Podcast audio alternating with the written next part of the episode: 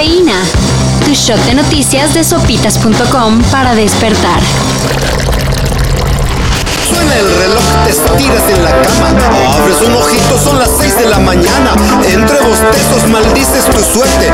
Tu señor esposo ronca bien fuerte. El adiós al horario de verano es casi un hecho.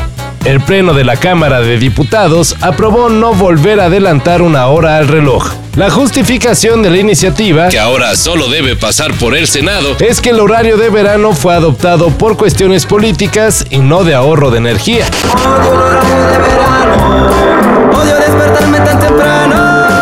Desde 1996 a la fecha, el ahorro por año solo ha sido del 1%. Critican los legisladores que impulsan la reforma para dejar a todo México en el reloj de Dios. No, no es broma, así le llaman. Nosotros como creyentes de Dios, Señor, no estamos en plan de juzgar. No es nuestro papel juzgar, Señor. es del de allá arriba. Sí, definitivamente. Ah, Esteban Arce, ese defensor de las buenas costumbres. ¿Quién sabe de dónde sacó que está por debatirse una iniciativa para permitir el aborto? Aunque como él lo describió, más bien es el homicidio. Mañana jueves 29 de septiembre senadores podrían votar una iniciativa de ley horrorosa, que permitiría matar al bebé al nacer así, que al sacar su cabecita sea degollado alertó en sus redes sociales y por increíble que parezca, muchos se lo creyeron. Obviamente es falso. Y lo más que se debatirá próximamente es el derecho de mujeres y personas gestantes a decidir si continúan o no con el embarazo. Que no les cuenten, que no les digan. Eventualmente concluyó que la raíz del problema no era la malicia, sino la estupidez. Y que tampoco se inventen por qué Dani Alves no estará en el último partido de Pumas. Híjole, sí, es, sí está medio raro. ¿No se habrá equivocado el traductor?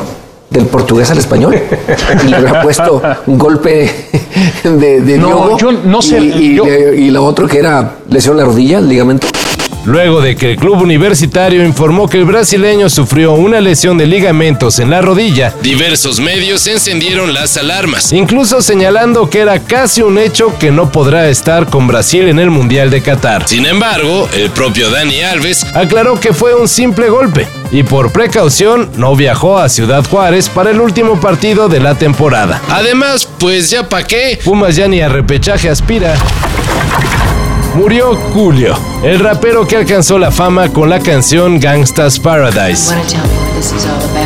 Artis Leon Ivy Jr., el verdadero nombre del artista, tenía 59 años y según los primeros reportes, fue encontrado sin vida en el baño de la casa de un amigo. Julio fue parte de varios grupos de rap hasta que en 1995 lanzó en solitario el disco Gangsta's Paradise, en el cual está el tema del mismo nombre, un temazo que nunca superó, pero que le bastó para ser toda una leyenda. I really hate the trip, but I gotta low. As they croak, I see myself in the pistol smoke. Fool, I'm the kind of G the little homies wanna be like on my knees in the night, saying prayers in the street light. Descanse en paz. And the 3 2. Joe deep to left field. This could be it. See ya! He's done it! Number 61! He's been chasing history, and now he makes it. Maris are tied with 61 home runs, the most anybody has ever hit in a single season in American League history. Aaron Judge empató el récord de más conrones en una temporada que poseía Roger Maris.